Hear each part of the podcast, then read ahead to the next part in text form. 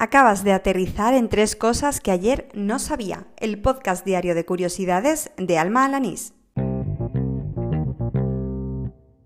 Este es el episodio número 51 del podcast, el correspondiente al martes 12 de noviembre de 2019. Un podcast muy participativo el de hoy. ¿Quieres comprobarlo? Pues al lío. La semana pasada incluí un audio de mi amiga y oyente Carmen Ana que me presentaba a un pintor del que nunca había oído hablar, Manolo Millares. Como le gustó aquello de participar en el podcast, pues me ha mandado otra curiosidad sonora. Esto es lo que me ha contado de Miró. Como buen surrealista que era, no pintaba la realidad porque el surrealismo es un periodo de un movimiento artístico que está en, el periodo de entreguerras, por lo tanto lo que pintaban no podía estar inspirado en la realidad porque todo era negativo, hambre, muertes, etc.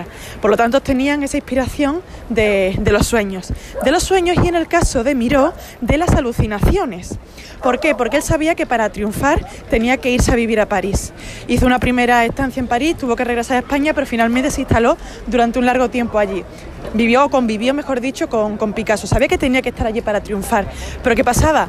Que el alquiler era muy, muy, muy caro, vivir allí era muy caro y lo que hacía era pagar el alquiler, pero luego apenas tenía dinero muy poquito para comer. Entonces, como no comía, era cuando alucinaba.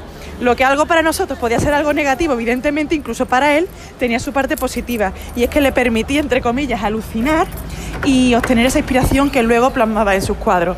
De hecho, la obra de arte que se llama El Arlequín, el Arlequín es la obra más famosa de, de Miró, eh, surgió de esas alucinaciones de cuando no tenía nada que llevarse a la boca.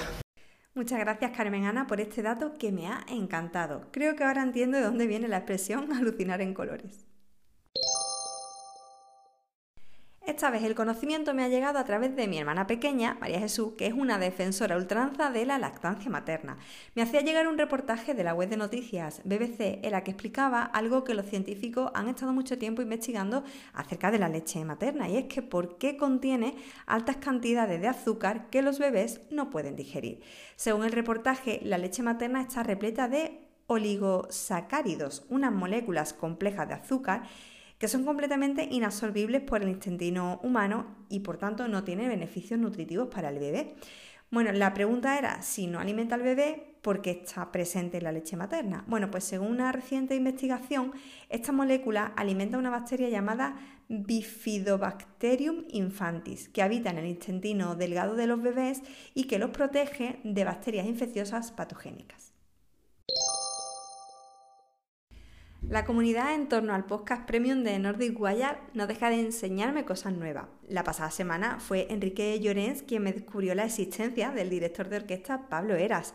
Pues hoy, gracias a Juan Vargas, otro miembro de la comunidad que es arquitecto colombiano especialista en derecho urbano, he aprendido la palabra conurbados.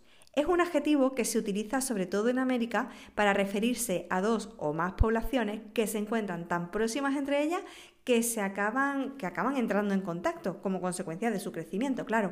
En mi provincia, en Huelva, tenemos un ejemplo muy claro que está entre los pueblos de Escacena y Paterna, que están unidos por una avenida. Y en el Aljarafe sevillano existen muchos ejemplos más. Bueno, pues gracias Juan por esta palabreja que añado desde ya a mi diccionario personal.